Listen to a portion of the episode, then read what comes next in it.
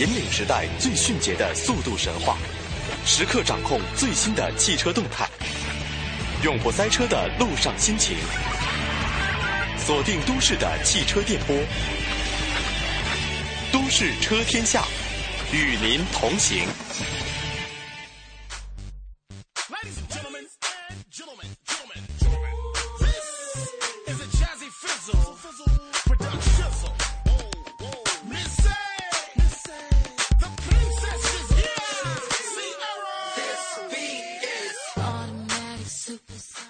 时间的九点零三分，欢迎您继续锁定中央人民广播电台华夏之声，收听《都市车天下》。大家好，我是大为。大家好，我是小班。嗯，到了周五了，明天又是一个愉快的周末。但是呢，呃，根据我们的了解啊，在我们的覆盖地的天气情况并不是特别的好啊，这个就是有雨的光临啊，大家一定要注意。今天我看在深圳那边。呃，有一些朋友发的这个微信和微博呢，就说一定要多带带雨伞哈，嗯，注意安全啊。周末的时候，如果实在天气不好，就宅在家里好好的歇一歇吧，这也是一种不错的放松啊。嗯嗯，好，马上进入到车市风向标。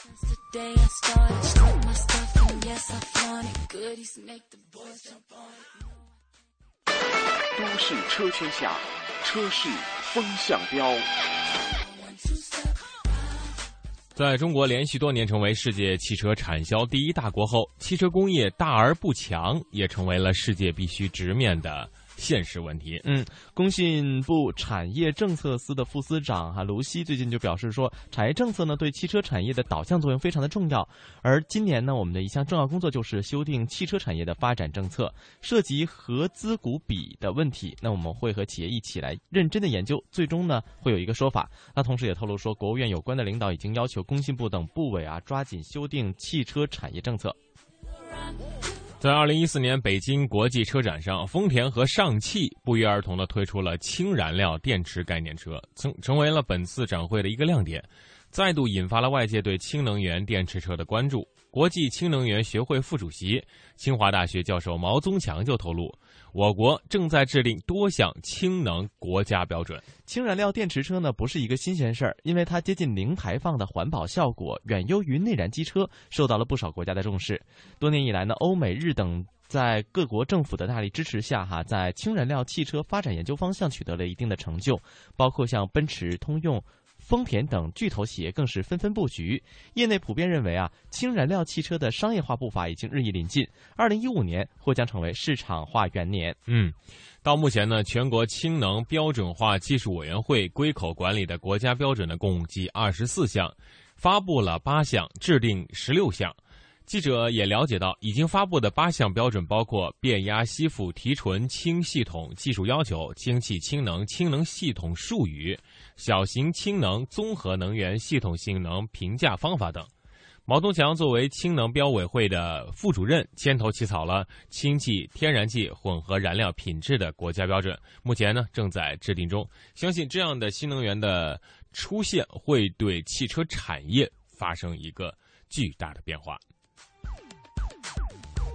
好，下面我们来跟大家还是分享一些驾驶的技术和知识啊。嗯，大家都经历过开车要刹车这种情况，没有一个司机会说“我从来不刹车”，那是 这怎么行啊？对，除非这车根本就没动。那么刹车过程肯定会有一个情况叫点头。什么叫点头呢？嗯，就是刹车太猛了啊，轮子骤然的停止。那么车在惯性的作用下保持向前冲的势头，那么突然停住，整个车就会向下俯冲。这个时候坐在车后面的人呢会不舒服，那么上身由于惯性向前冲，重重的呃砸在这个靠背上，呃，除非紧急情况，否则出现点头就是由于制动技巧不过关。要想开好车，光会油门打方向是不够的，刹车。不但事关舒适，还是安全的保障。所以今天我们的都市车天下和大家说说刹车那点事儿。嗯，那其实呢，所说的这个刹车的技巧呢，就是要在保证安全的情况之下，让车辆呢尽量平稳的减速或者是停止。理想的状况呢是制动的时候车不点头，车内的人员感不感觉不到这个顿挫。嗯，呃，下面我们来分析几个典型的情况啊。嗯。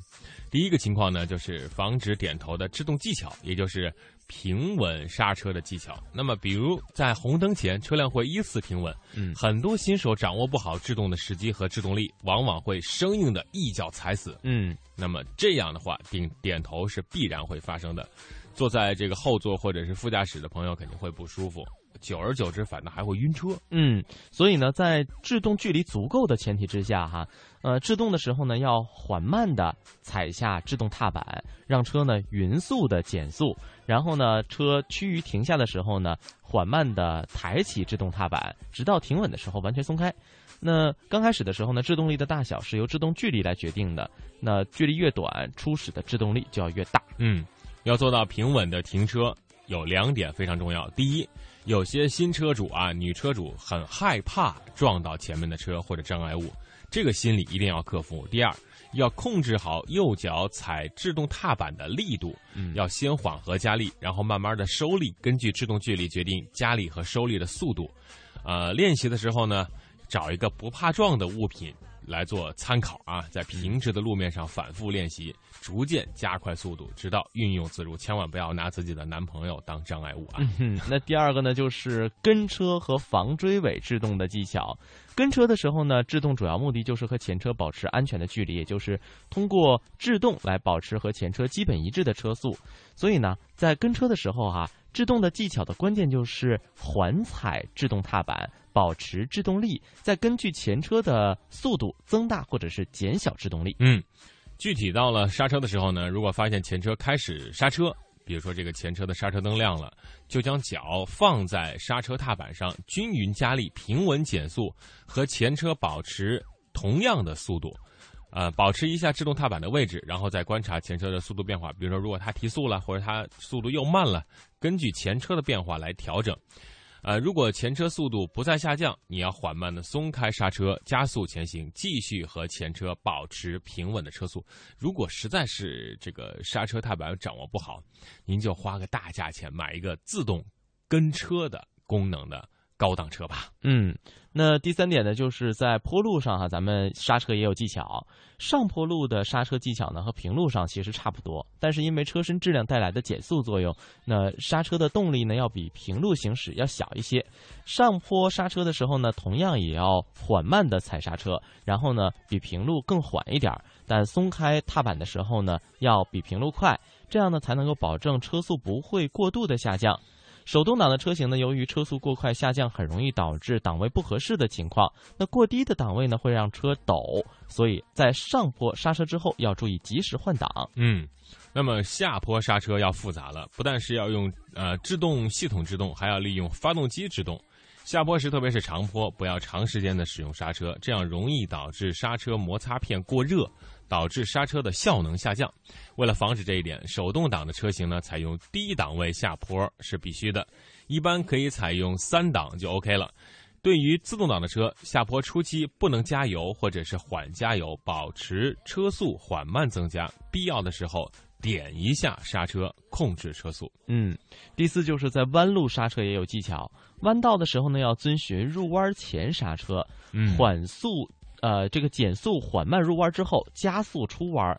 弯路上刹车的同时呢，还要打方向，顺着弯路的弧度随时调整车身的姿态，不能猛踩刹车，特别是外侧车道的车辆，以免车身失控。对，如果你在急加速进弯的话，很容易就出现这个控制不住，会漂移啊，这个会呃向外移动。这样的话，对于其他车、行人以及这个道路和自己都是一个非常危险的事情。嗯嗯，最后还要说到的就是紧急情况的制动。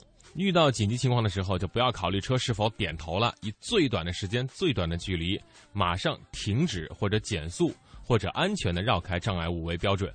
千万不能惊慌失措，头脑一片空白。如果你不采取紧急制动或者紧急避让，事故发生几乎是难免的。嗯，遇到紧急状况的时候呢，首先要做的必须是迅速的将刹车踏板踩到底，同时呢还要准备紧急并线。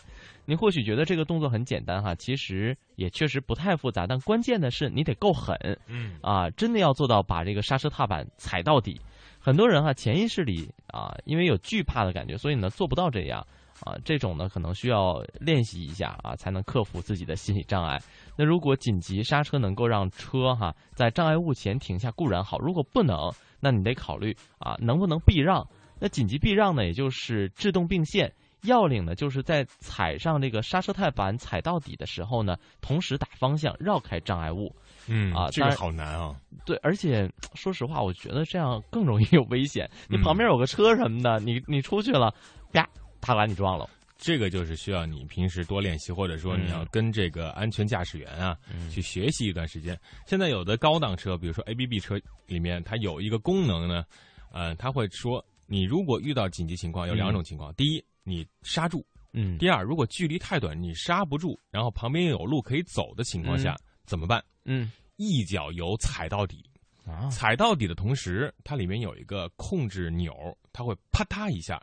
这个啪嗒一下的目的就是减档提速，嗯，瞬间，比如说你的车一直在五档了，然后突然把这档位降到三档，然后你的车速从八十一下子就提到一百三或者一百二，这样的话就最快的速度绕开这个障碍物。嗯，这个也是对你的驾驶技巧、你的心理素质一个极大的考验。嗯，当然了，这个时候你一定要呃提前哈有一个预判，对啊，你也得看一看旁边有没有车有没有人，万一你这旁边是个人行道哈，上面全是行人，那你上去可就完了。对，那你一定要这个根据可安全行驶的情况去。正确的解决这些问题，嗯，还有很多朋友，就比如说这个总是玩手机在，嗯，在这开车，对，比如说这一低头，然后看一下就看条微信嘛，嗯，等你再抬头的时候，眼前是前方血红血红的刹车灯，你再怎么踩制制动刹车，也无济于事了。嗯，没错，嗯，对，这个除了上述所说的这些刹车技巧之外呢，还有一些特定的气候。环境下的制动啊，雨天、雪天、湿滑路面，要充分利用刹车和发动机的制动，做到预见性提前制动，嗯，留下足够的空间和时间，这样的话才能够眼观六路，耳听八方。说到底啊，嗯，就是让你第一有高度的集中性，嗯，第二你要有很强的预见性，嗯，第三你要有很好的心理素质，嗯啊，不要着急，特别是女司机，哎呦，一下子就把刹车踩到底，这样的话。非常危险，对车也不好嘛。是，所以做一个好司机不是那么容易的一件事儿哈。好，广告之后继续我们的都市车天下。发布全新理财资讯产品，把握经济热点投资商机，早日实现财富自由梦想，就来加盟云黄业，央财云城权威打造投资理财集装箱云黄业。为金融机构、理财师、理财产品供应商、广告主提供企业展示、资讯发布、产品销售、在线交易等一站式全方位云服务。登录三 W 刀 CIFN 刀 TV，或下载央财云城安卓手机客户端，随时随地分享权威信息，随心所欲把握投资商机。云黄业。口袋里的金融云服务商城，三 W 刀 CIFN 刀 TV，央财云城，一城在手，财富尽有。客服热线：四零零六幺二八二幺八。都市车天下，汽车问答。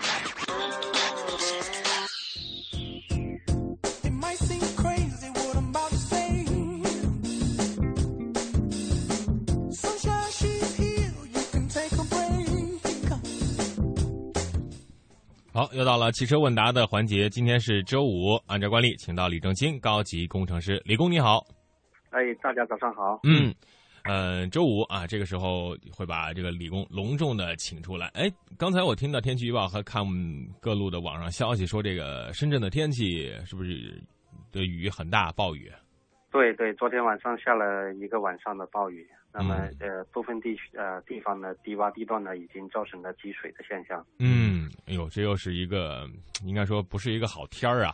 啊，刚才我节目开始的时候也说，如果这个雨持续的话，周六周日咱就别开车了，都在家里宅着吧。嗯，哎，我记得好像理工就是平常呃，像往年哈，都在大概这个几个季节，嗯啊，就是春夏之交啊，或者夏秋之交的时候呢，组织这个出去啊，这个譬如像啊汽车课堂啊，或者出去大家旅行啊、自驾游啊等等这样的一个活动。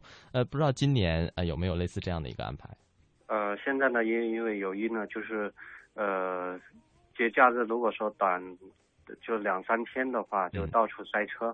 那么一般现在都缩短到每年的一次的呃大型的一个自驾游。嗯那么平常呢，这爱车养护课堂呢是不间断的在进啊、进行，还有一些试驾，还有一些啊呃那个呃驾训营呢这一方面的一个活动。嗯，我们也期待着啊、呃在呃今年的某一天哈，能够和理工有类似这样的一个合作。嗯，好我们也希望能够在你的这个自驾游或者是汽车课堂游的这个过程当中啊，我们的节目会和您全程互动啊。嗯，好，呃，首先问一下第一个问题啊，这个问题呢相当的专业啊，这个螺杆空压机螺杆能维修吗？这个、哦这个是车里面的某一个部件吗？呃，这个大车上应该会有这样的一个呃，或者是一些高高端的一些，就是它带空气悬挂的这个这个嗯呃车辆啊，当然有些那个零件呢，如果说维修的话，呃，维修起来是比较困难。那么嗯呃，更换一个配件的话，可能会简单的多。那么也就要看这个维修和更换的这个性价比怎么样。嗯，也就是说，如果修起来非常麻烦、非常贵，还不如干脆换一个新的，啊，这样的话，对于车辆一，般像这样的螺杆的话，它的零件加工都是会呃比较精密一些，嗯那修起来的价格也会比较昂贵一些。嗯嗯，好，好我们来看这位朋友开的老 A 六啊，他说，呃，助力泵换了好几个，但还是响，想问一下这是怎么回事？嗯，有请李工。助力泵换的时候呢，可能是安装的时候会有一些问题啊、那么很多那个如果没有经验的安装这个助力泵上去，然后油倒进去，马上就启动的话，那可能会导致它啊、短暂的那种缺油，然后呢也会造成它的助力泵的磨损。那安装的时候一定要注意，就是把油倒进去以后，先把助力泵先转动几下，嗯把它的油呢先啊渗透到那个各个零件的表面啊表层以后呢，我们再来那个发动车辆，这样的话就不会有其他一些噪音了。嗯，这和车的老化没有什么太大关系吗？呃，因为他换了好几个了，还有类似这样的问题。啊如果换的非助力泵本身质量问题，或者是安装的问题的话，它的那个那也要检查一下它的方向机会不会呃因为时间比较嗯长了那齿条啊啊会会发发生一些磨损的这种情况。嗯，好，我们来看下一个朋友。好，这个朋友呢是关于车辆这个划痕的问题，车呀蹭到树上了，有擦痕，用纸也擦不掉，要补漆还是抛光打蜡，哪种合适？呃，如果说不是说很深，没有呃凹陷的话，嗯那么一般刮在树上的话，那么都没有掉油漆的，这样的话可以呃去抛光一下，可以把它抛掉的，或者是用一些那个呃去污蜡，可以把它去打一下，可能就可以打掉，嗯呃，就没有必要去做一个喷漆了啊。嗯如果是凹陷不太很深的话，嗯，那李工，李工，我想问一下，这个抛光的原理是什么？它会对车漆本身有影响吗？呃，抛光呢，就是它会把那个表层的这种漆面啊，它会啊、抛弃啊、很小的一层。那么就是抛光的时候也要讲究一下抛光的技术。如果说我们把那个机器压得很重，嗯速度调得很快，那么呢也可以把这个整个漆面是抛掉的。嗯啊，那么呃，如果我们车上就是说油漆上产生一种氧化层，嗯那我们还是可以抛的，那么对油漆没有太大影响。那抛完以后呢，就是我们要那、进行一个那个封蜡啊，把蜡打回去，那么就可以保持这个漆面的啊光泽度啊比较啊光鲜一点、漂亮一点。嗯，也也就是说，这个抛光的程序啊，并不能经常的做。有的朋友说，为了保持车辆的这种光亮啊、是耀眼啊，时不时就去做一下抛光，这样也不好吧？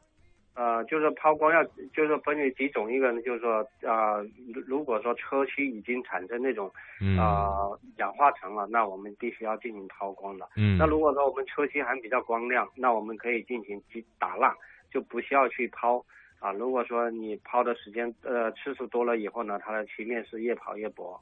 嗯，呃，其实说到漆的事儿哈，我前一段还有朋友说，他们嗯。就是用那个指甲油，呃然后就是有的地儿掉漆了嘛，然后用指甲油去涂，想问一下这行吗？这个？呃，补漆的话，如果说就是说呃补上去以后，其实也是一样很难看的，因为我们喷的漆和我们手工涂上去的话，总是有一些就是差异。啊、差异，而且呢很粗糙啊、那么就很多那个车友呢，他觉得就涂点了漆以后呢，它不会生锈。嗯那其实我们很多那个呃漆面上，就说比方说我们的前保险杠、后保险杠。呃，掉了漆以后呢嗯，它是塑料板的，它不可能生锈。那么如果说我们车门如果掉了漆，如果说它连漆里面的呃腻子灰都掉了的话，那么嗯路途铁皮的话，那你点漆也没用了，就一定要去做做油漆的翻新嗯啊，要重新做一下油漆。呃，那如果说啊只是漆面上掉了一点点了，呃它底下的底漆没有掉的话，我们点漆没有任何效果，它也不会生锈的啊，只是说有些遮盖一下可能会呃那个好看一些。嗯，好，好，这位朋友呢说到是东风标致啊，冷凝器坏了，能修吗？怎么修？呃，冷凝器坏了是可以修的，可以修补。嗯啊，那如果说看一看，就说一般这个冷凝器的话，它的价格应该不会说很贵，但是呢，就更换起来的人工可能也呃比较那个呃人工费也比较高嗯啊。如果说呃是稍微漏一点点的话，也可以进行啊那个修补的啊，因为我们有一个一些地方是可以专门加工。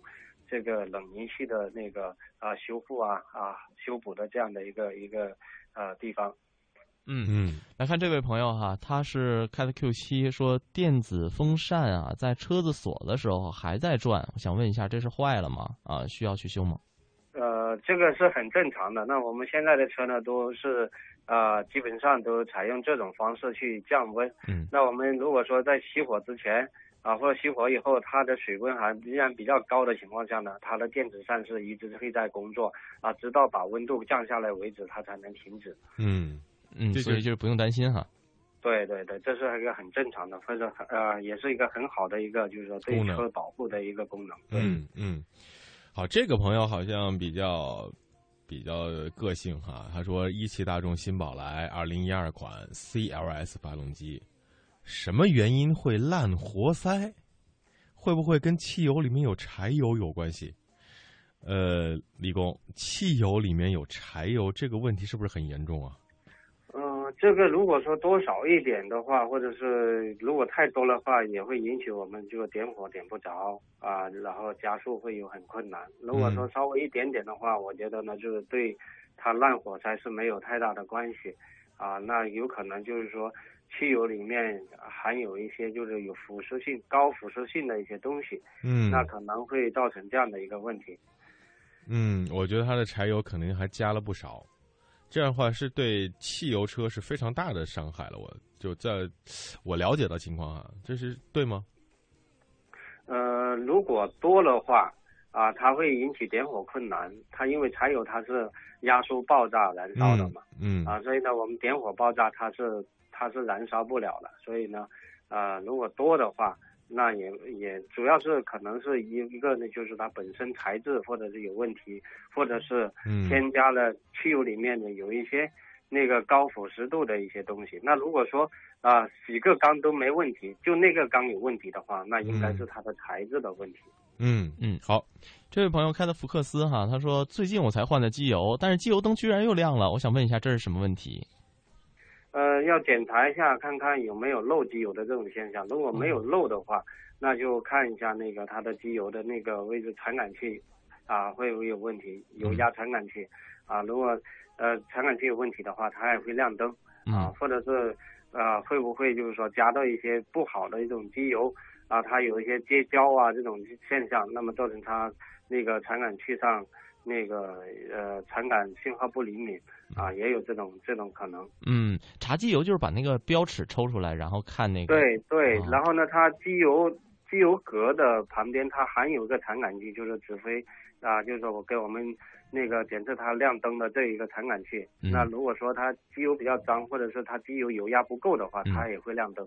呃，除了那个拿标尺，我很想知道，就是如果漏机油的话，它会漏到下面去吗？就是如果我把车挪开的话，会看到下面有黑乎乎的机油吗？呃，肯定会。如果说哦呃加了几天，它如果说漏机油漏的这么严重的话呢，地下都是机油嗯啊。另外一个呢，就是烧机油的话，它没有这么快啊，如果说烧得非常严重的话，也都要十天半个月以后才才会亮灯吧。嗯或者是有些开了一两个月以后才会亮灯。嗯啊，那么烧是否烧机油呢？我们可以通过尾气也可以判断。嗯啊，那么呃是漏机油的话，我们可以检查一下地面啊或者发动机有没有渗油的这种情况。如果没有的话，就检查一下机油格，看看啊机油车，看看它的机油还够不够。如果机油还够的话，啊它依然会亮灯的话，那就传感器出现问题。嗯，好，来看下一个朋友的问题。嗯，这位朋友呢买了一辆宝马五二五 Li，他没有选装 4S 店推荐的什么导航，因为他说这个在那儿装三万多。他说深圳装的话会不会便宜点儿？这装的质量怎么样？呃，您有这方面的这个经验吗？呃，装的话跟那个应该也差不多，但是呢，就是呃，宝马四 S 店三万多的应该是天价，啊、在如果自己装的话，应该花不了这么多钱。嗯嗯嗯，这个还是，不过我觉得，因为它还是，比如说它装一个后视的摄像头，呃，它整个的线路啊什么的，呃，还现在不是，它现在是还有也也也有，就是说啊、其实现在安装的也是一些，就是说专门做这个导航的，给它配套的，嗯啊呃去去那个在这边安装。那么就是客户的心里呢，可能就是说四 S 店安装的比较安全可靠一些。嗯啊，那么呃，其实呢，这一体机现在的宝马的一体机在外面还是也也是有的。如果四 S 店有的话，外面一样是有的，但是呢，这价格的相差呢，就应该是好几倍。嗯好看一下时间哈，今天只能和李工连线到这儿了。非常的感谢来自于深圳益达汽车的顾问李正清高级工程师做客我们的节目，那也期待下次和您在节目当中再会。嗯好祝您周末愉快，再见。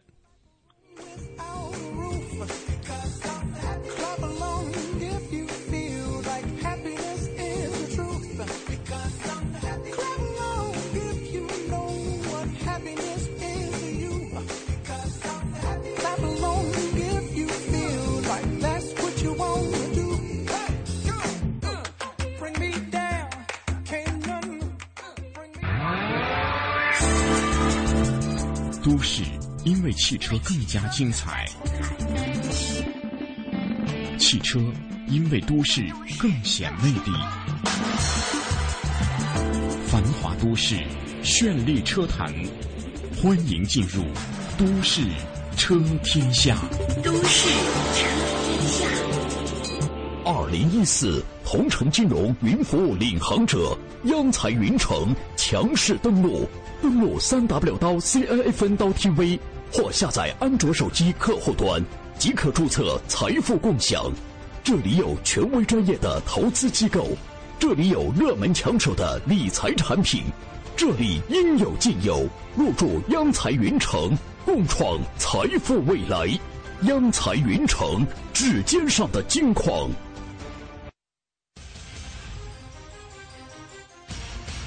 想体验手机理财的轻松便捷吗？马上参加轻松理财下载商机财经财信报大馈赠活动吧！下载安装同城金融客户端央财云城，新注册用户有机会获得丰厚大奖，还不赶快行动！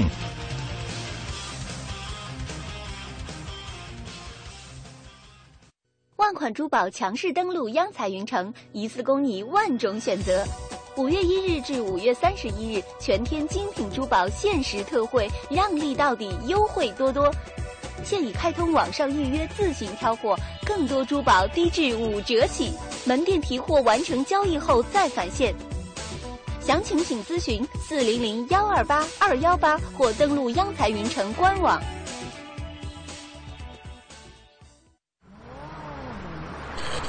擎天柱，我是大黄蜂，你在哪儿？我在休假呢。别开玩笑，擎天柱，我看到一个和你外观牌照一样的家伙。什么？你截住他，我这就来。我抓到一辆和我牌照完全一样的车，警官先生，这是怎么回事？这是套牌车，套牌行为是继酒驾之后又一个重大的交通安全危害。套牌车不仅侵犯合法车主的权益，干扰交通秩序，成为马路杀手，还破坏市场经济秩序，甚至从事不法活动。套牌车，跟我走一趟。套牌违法，违法必究，打击套牌，人人有责。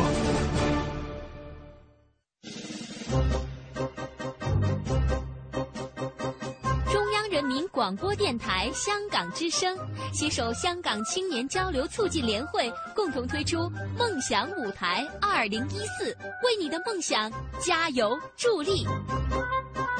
即日起至五月十六号，用文字、声音、图片、视频等各种形式分享你的梦想故事，就有机会赢得共十五万港币的圆梦启动金。让我们为你的梦想筑起平台，为你找到逐梦的同行者，为我们的梦想注入生命力。详情请登录央广网。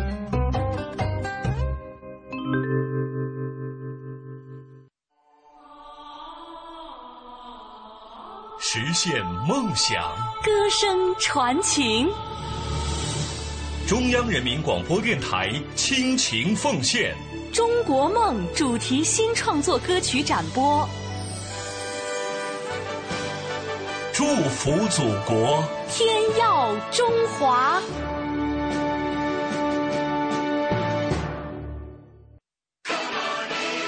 都市车天下，新车秀场。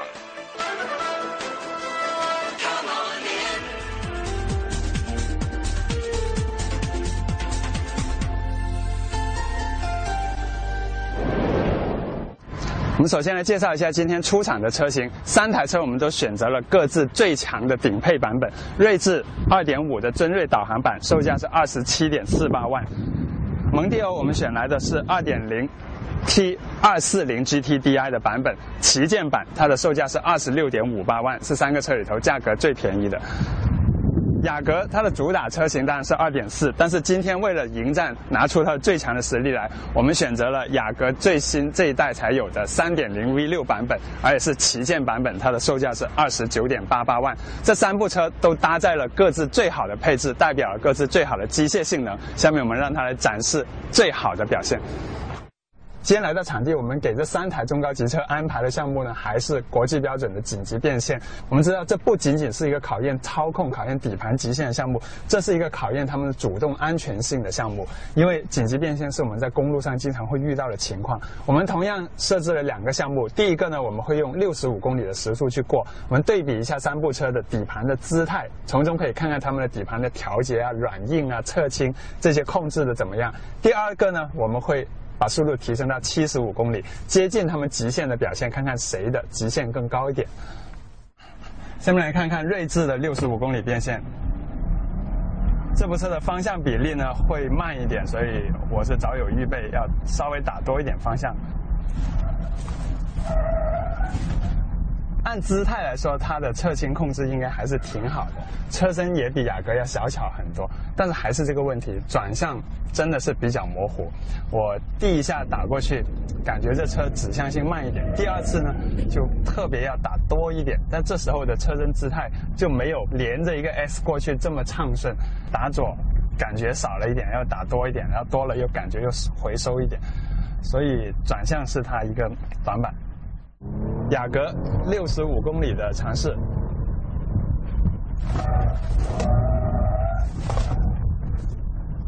很轻松就过了。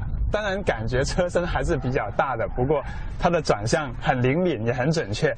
车身的侧倾呢，稍稍比我想象的来的大一点。就是说，雅阁做这种这么激烈的动作的时候，你才第一次能感觉到它真是一台大车。一个是感觉到那个桩很近，第二个你感觉到车身还是会有一些晃动，但是从轮胎到转向都很高效。这个车，下面来看看蒙迪欧的六十五，我知道这是一个。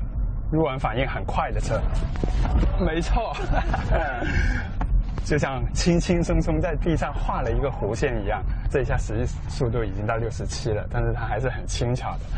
嗯，车身的侧倾其实比雅阁略大一点点，但是我也知道这是它的特性，它悬挂并不是特别硬的，在转弯的时候，转向的那种回馈可能还没有雅阁那么清晰，但是它就有很深的功力，就是。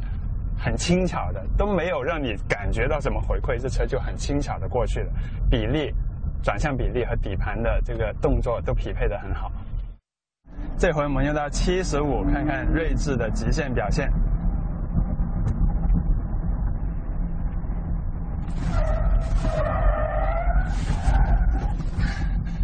七十五公里，锐志还是比较勉强的通过，不能说它很顺利通过，因为它的整个车身的甩动幅度，我觉得是三个车里头比较大的。但是因为我过的时候是丢开油门来过，所以其实后驱与否在这个环节里头并没有太大的影响，并没有因为它是后驱而尾巴甩得特别厉害。这种甩，我觉得更多的是底盘设定本身的原因。但有一点。感觉比六十五公里的时候还好，就是它的转向在六十五的时候太轻了，没有逼到极限的时候，它还是没有回馈。但是七十五过的时候呢，它可能前轮有些压力，所以逼出来这个转向有一点回馈感，稍微感觉比六十五的时候要更刺激一点。而这个车接近刺激的时候，它的底盘的功架其实还是可以的。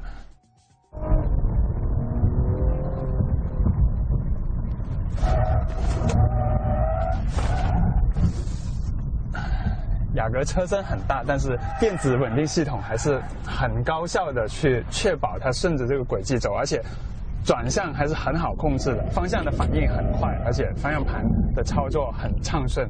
车身很宽大，差一点点就会蹭到旁边的砖头，但是这也说明雅阁的底盘和它的转向真的可以让我很精确的去控制这么大一个车身。下面来看看蒙迪欧七十五公里的变线表现。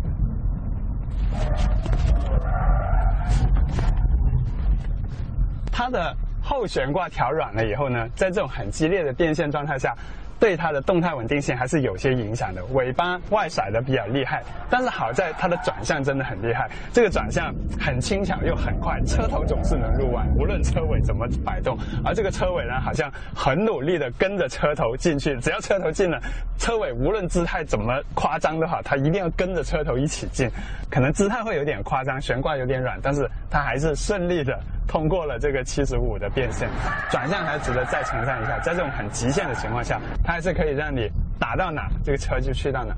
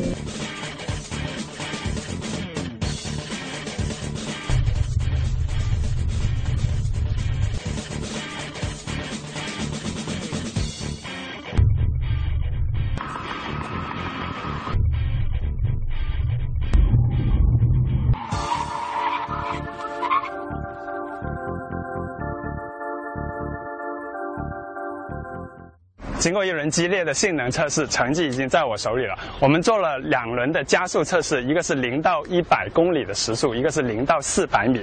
这台锐志因为它的功率是最小的，所以成绩一如所料，是三个车里头呢最慢的一个。零到百公里是九点二秒，零到四百米十六点六秒。那雅阁呢，凭借它排量和功率的优势，零到一百做到了八点二秒，足足比锐志要快上一秒。零到四百米十六点一秒。也比锐志要快上半秒钟，但是真正的惊喜来自这一台 2.0T 的福特蒙迪欧，它的零到百公里是7.4秒，进入了八秒大关，零到四百米是十五点五秒，两个数据都是这三个车里头最快的。刹车方面呢，今天我们请来这三部车，毕竟都是操控的高手，他们配备的轮圈、轮胎规格都很高，十八寸的轮圈，二三五的宽胎，所以百公里到零的制动成绩，三部车都很优秀。锐志是四十一点四米，雅阁是四十点五米，蒙迪欧是四十一米整，可以说叮当码头都很接近，三部车的刹车性能都是很好的。下面我们来到这回对比测试的一个终极压轴环节，我们设计了一个小小的赛道，这不是比赛赛道，而是一条综合的驾驶路线，有绕桩，有紧急变线，有一些高低速的弯道，也有一些小弯，也有急刹车。这不只是考验每部车的运动性能，其实也考验它们的底盘动力的匹配，还有开起来的乐趣，还有信心和主动安全性等等。那下面我跟大家一起期待，看看哪部车主观上最好玩，哪部车客观上圈速最快。它的动力响应能给人一种很畅顺的感觉。动力想要你把油门踩到底的时候，你想要动力来的话，它的动力来的是很温顺的，就是你感觉它有动力，但是它不会来的很爆发，很好掌控。在弯中像油门施压的话呢，后轮也没有什么摆动的感觉。当然我们现在是开着它的电子稳定系统啊，所以基本上感觉不出它作为一个后驱车能够在这种啊这一下有一点甩尾了，就在弯中你顺着对待，对这一下也有一点点摆尾，这是其他两个车所没有的。对这下尾巴 摆完左再摆右，这种感觉还是挺灵活的，但是实际上这样并不会快。好，我觉得这部车呢，动力可能是三个车里头最弱的，但是它在过弯的时候，你如果适度的去对待它的油门，在弯中去给油门施点压，它的尾巴确实作为一个后驱车会有点外甩，这是能带来一点乐趣的。只是它的转向呢，又不是像另外两个车那样那么灵敏、那么利索，嗯，比较复杂的一部车，从整体驾驶匹配来说还是比较完善，也有一定的乐趣，但是呢。不是很纯粹，它的乐趣、运动感觉不是很纯粹。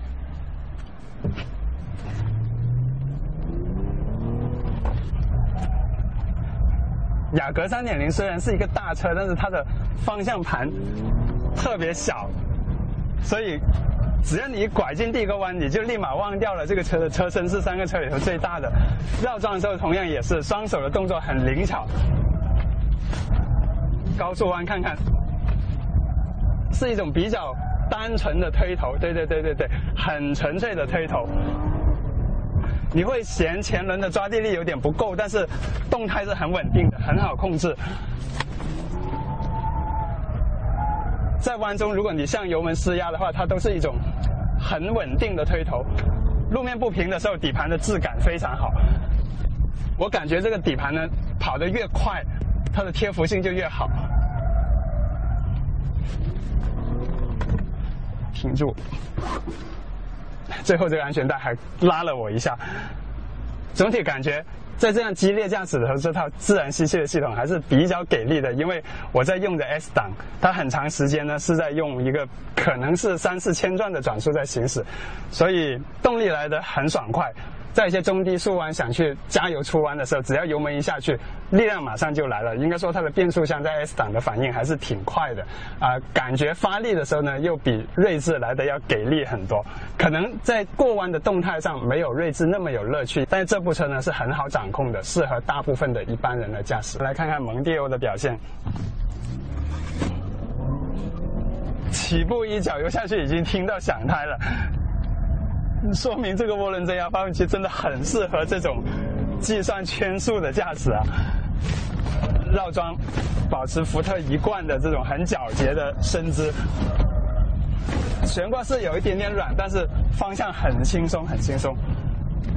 高速弯没有雅阁这么推头，它的尾巴有一点点往外，微微的往外飘出去，变线，刹车的。反应好像轮胎的抓地比另外两个车来的要好。过这一段综合的弯道，尾巴有一点点甩，底盘的厚实感呢，貌似在开快了以后呢，比雅阁要略差一点。但是它的过弯的轨迹是三个车里头最灵巧的。停住。我相信这个车的圈速应该是最快的。再次值得一赞的是它的转向，不论是多激烈的状态，我的手都可以很轻松的把好这个转向，只要把住方向，车子就很畅顺的去它该去的地方。我们都知道，锐志作为一个后驱车，它是可以玩漂移的，但是现在的顶配锐志它已经不提供关掉电子系统的这个按钮。那今天我们在高人指点下呢，我们还是把它的电子系统给关掉了。下面我会。关闭电子系统，跑一圈，看看这台锐志能带来什么特别的感受。来，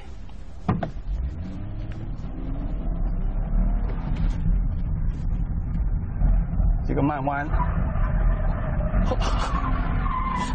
后轮已经已经开始往外甩了，这是绕桩绕桩的过程中，我这一代油门还是会比较轻，不然它的尾巴会越甩越厉害。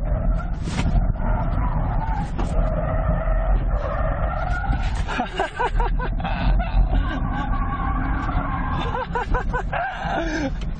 这是其他两部车完全没有的乐趣。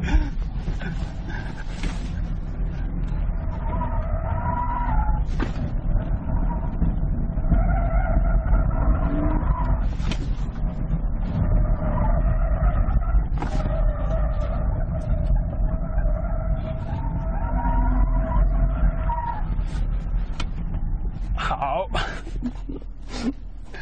我拿一部中高级车漂移漂了一圈，啊、速度不会快。我再说一次，这样开速度不会快，但是作为一个后驱车，作为一个只有2.5升自然吸气排量，动力是今天三个车里头最小的锐志，它因为是后驱的底子，所以它可以做到这种很有乐趣的玩法。但是我还是不太满意它的转向。如果它能够装上雅阁的转向或者蒙迪欧的转向，那感觉会刺激很多。经过几轮的深入的对比测试，我想大家对这三部车的表现都已经看在眼里了。最后，请允许我还是不厌其烦的小结一下各自在我心目中的优点和缺点，因为大家老说我不说缺点。锐志，我觉得它最大的优点还是它的这个 FR 的前置后驱平台，这真的是一个高级的平台，而且带来了一些别家所没有的特殊的驾驶感受，比如说它能漂移。但是，真的在日常驾驶中，我不会觉得锐志的后驱能够带来什么特别的优势，包括它它的这个转向系统，其实转起来都是比较模糊的。也就是整个车在日常驾驶期，它走的是平淡中庸、舒适的路线，包括它的 V 六发动机，在高级感上应该是胜过另外的其他两个车，很平顺。但这个车呢？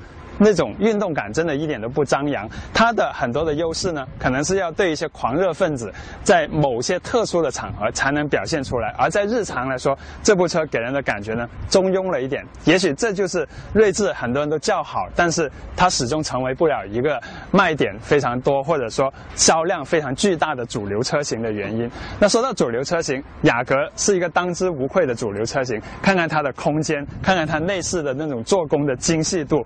真的是让老百姓会非常的喜欢，车身也是最大的。那这一部九代雅阁给我个人最深刻的印象就是它的操控性真的是提升，可以说是一个飞跃。这部车现在的底盘质感、过弯的那种功力，虽然它车身最大，但是今天同场对比下来，它在一些极限项目里头的极限都是三个车里头最高的。我想本田的工程师在提升雅阁的操控性能上真的是下了一番苦功。但是我觉得比较遗憾的是，在提升操控的同时，这个车的日常舒适性有所下降，尤其是底盘悬挂走一些烂路的时候，那种日常的零碎震动、噪音都稍稍大了一点。这个是我个人觉得有点有悖于雅阁的主流定位的。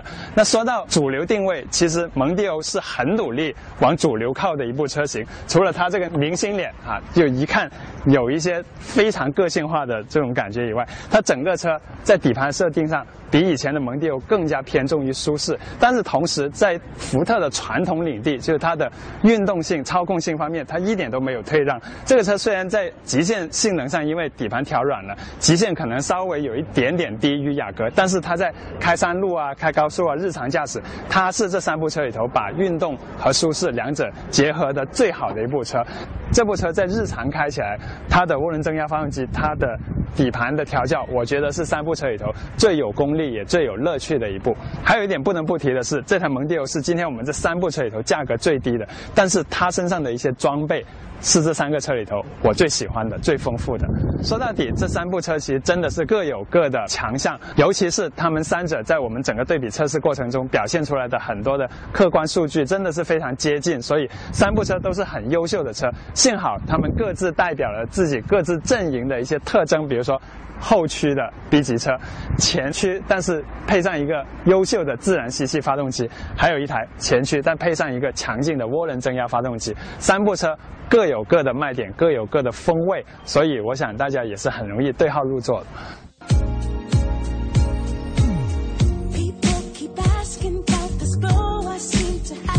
I'm just not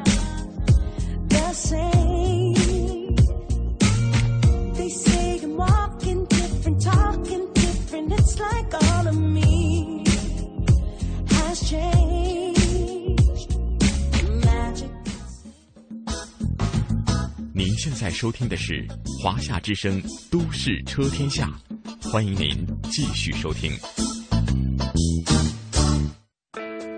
开车过程中，您是否也遇到过这样的问题？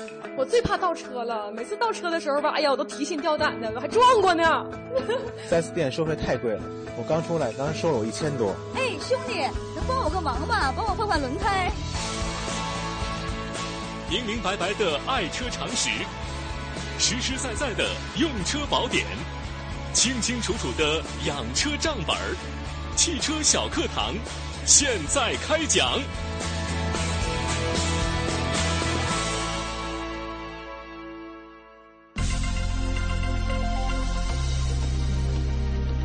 听众朋友好，欢迎收听汽车小课堂。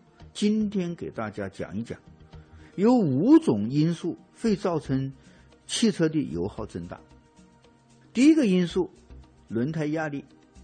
行驶中的轮胎，或者即使没有行驶中的轮胎，它的气压会因时间的推移而有微小的自然泄气。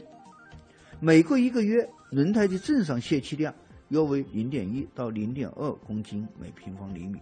这种微小的气压下降，会使汽车行驶油耗增大约百分之二到百分之五。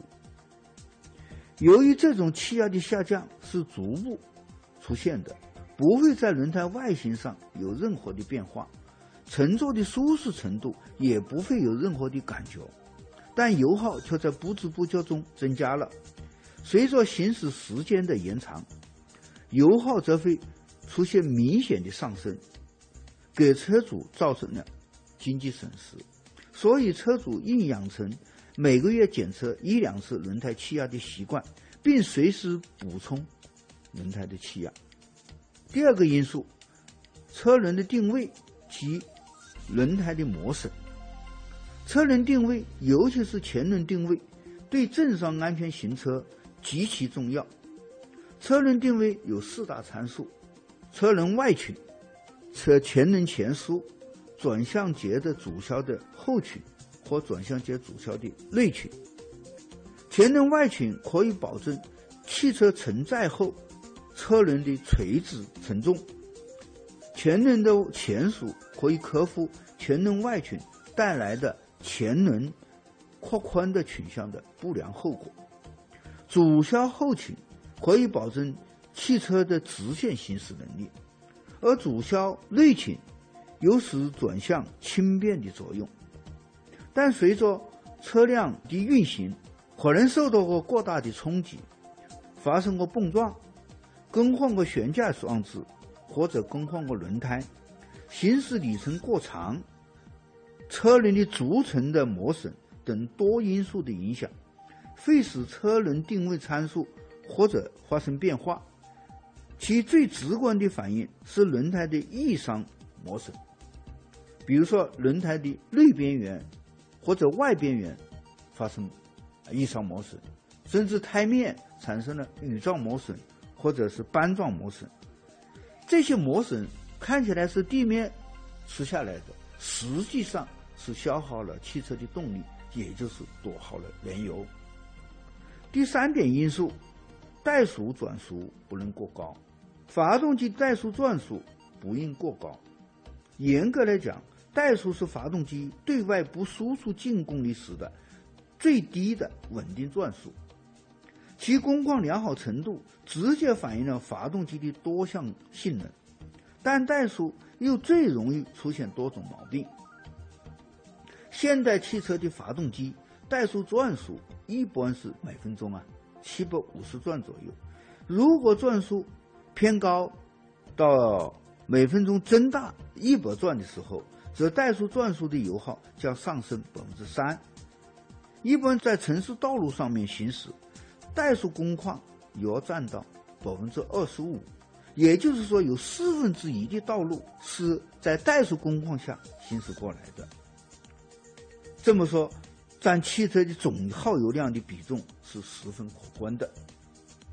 第四个因素是润滑的程度，应按时做好发动机润滑油的更换，不然会增大机件的旋转阻力，增加燃油的消耗。现代发动机一般要求每五千公里要更换润滑油，如果长期不更换，润滑油杂质增多，变得十分粘稠，将会使曲轴等多种旋转部件的阻力增大，会浪费珍贵的机件人，那也是十分得不偿失的。第五个因素，应及时做好发动机的日常保养，保证发动机处于良好工况，特别是发动机油电路系统中的一些易损件。都只有一定的正常使用寿命，其性能一旦变差，将直接影响发动机油耗。我在这里，丰富详尽的世界动态在这里；我在这里，权威迅捷的财经讯息在这里。世界呢正处在一个大发展、大变革、大调整。我在这里，激情四射的跳跃音符在这里。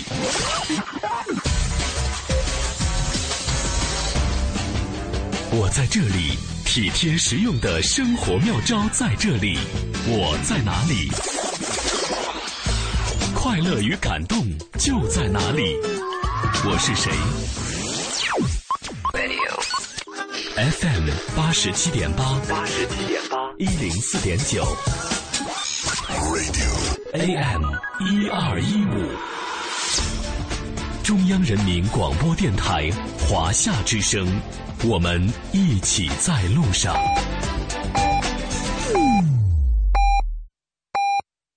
北京时间十点整。